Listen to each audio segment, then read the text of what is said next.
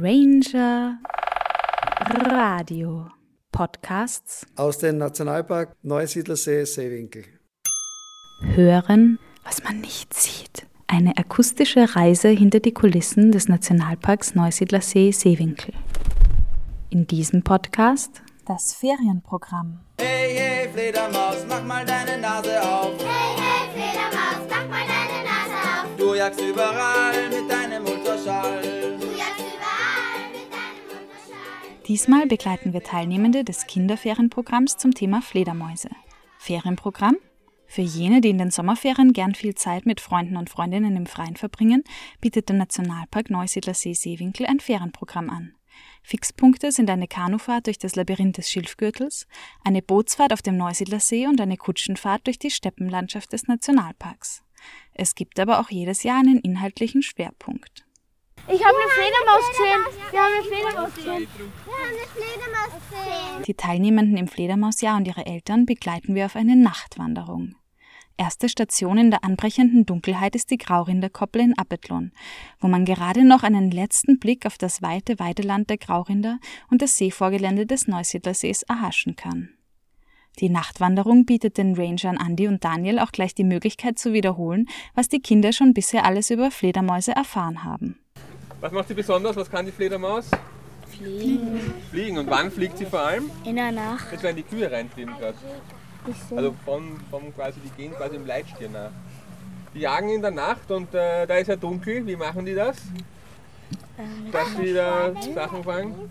Nein, du brauchst nicht aufzeigen, weil. Mit Wellen? Ja, mit Wellen. Mit was für Wellen? Schallwellen. Schallwellen, genau. Die machen eine Echoortung, die Fledermäuse, genau. Und was jagen sie so gerne? Was, was machen sie? Was jagen sie vor allem? Was essen die? Nachtfalter. Nachtfalter, genau. Oder sie hupfen am Boden rum, essen Heuschrecken, Käfer, Laufkäfer, auf die stehen sie. Und Aber warum jagen sie in der Nacht und nicht am Tag? Weil viel einfacher, oder? Weil sie am Tag schlafen. Am Tag schlafen sie, das ist richtig. Ja? Sie sind nachtaktiv. Ja, sie sind nachtaktiv, schlafen am Tag, deswegen jagen sie in der Nacht. Und das ist auch ganz toll, weil sie den Vögeln dann nicht in die Quere kommen. Die Vögel und die Fledermäuse haben sich irgendwann ausgemacht, dass die Vögel, die meisten Vögel am Tag die Insekten in der Luft fangen und die Fledermäuse in der Nacht. Und so kommen sie sich nicht in die Quere. Das Ferienprogramm kommt normalerweise den Fledermäusen auch nicht in die Quere, denn es findet wochentags tagsüber statt, ausgenommen Nachtwanderung natürlich. Was ist denn für die Nachtwanderung geplant? Äh, wir suchen Fledermäuse. Und ja, Und wie versuchen wir die jetzt zu sehen oder zu hören? durch einen Bettdetektor. Was ist das? Ein Gerät, wo, äh, wo man, wenn was hoch ist, das tiefer wird und dass man es wieder hört. Ranger Daniel fasst es nochmal ausführlicher zusammen. Also ganz wichtig nochmal zur Wiederholung, die Fledermaus jagt mit Ultraschall, also im Prinzip mit, mit Schallwellen, genauso wie wir sprechen. Wir sprechen mit Schallwellen im Bereich von äh, 5 bis 15 bis 20 Kilohertz im Normalfall und das menschliche Ohr hört bis 24 Kilohertz die Töne im Normalfall. Wenn man jung ist, hört man sehr viel, sehr hohe Bereiche bis 24, 25 Kilohertz. Umso älter das man wird, umso weniger hört man. Es gibt manche Vogelarten, die man ab 40 Jahren zum Beispiel nicht mehr hören kann, weil einfach das Gehör sich äh, rückentwickelt ein Stück. Fledermäuse verwenden einen Frequenzbereich von 17 bis 110 Kilohertz für ihre Ortungsrufe. Die Schallwellen werden von Insekten reflektiert, wodurch die Fledermäuse ihre Beute orten können. Der Bettdetektor übersetzt die hohen Töne in tiefere Tonlagen, die das menschliche Ohr hören kann.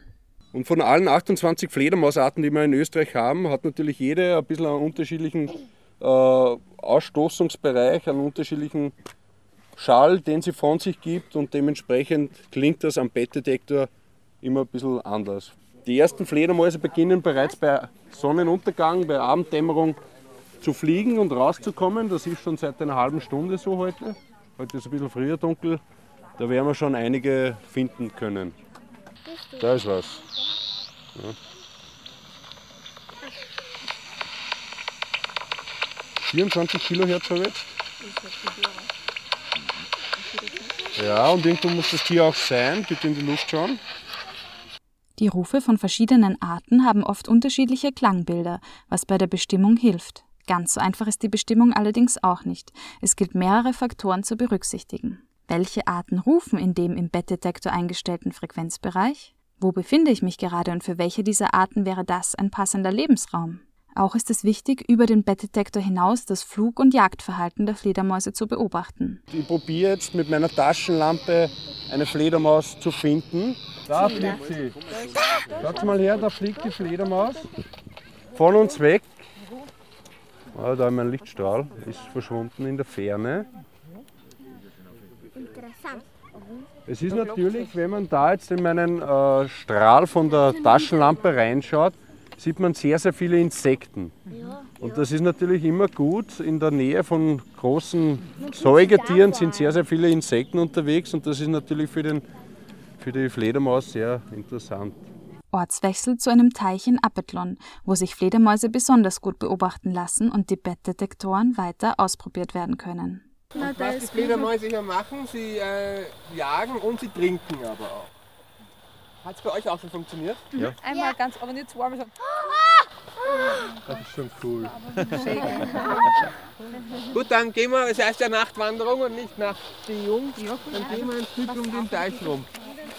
Auf 25 hört man mal schon Ja. welche. Ja, nicht, das ist weiter, aber da ist schon. Ja, daher. Auf 20 haben wir auch was. Warte, ist es? Ja, da höre ich auch schon was. Ist im Wasser? Das ist der 27 Da. Jetzt hört man da schon welche. Und je schneller es wird, desto näher ist die Fledermaus an ihrem Opfer dran. Wahrscheinlich ihr Nachtfalter, Chlorfliege, Feuchtrecht. Können auch fliegen. Das brauchst du nicht, da siehst du, eh, was Und ist. immer wenn es so am Schluss ploppt, hat es erwischt.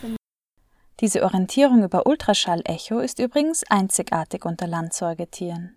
Die Fledermäuse erzeugen dafür mit dem Kehlkopf Laute, die sie über den Mund oder auch über die Nase ausstoßen. Die zurückgeworfenen Echos werden von der Fledermaus zu einem Hörbild verarbeitet. Klingt jedenfalls nach einer guten Nacht für Fledermäuse und auch für die Teilnehmenden des Kinderferienprogramms. Auch sonst gab es beim Ferienprogramm viel Abwechslung.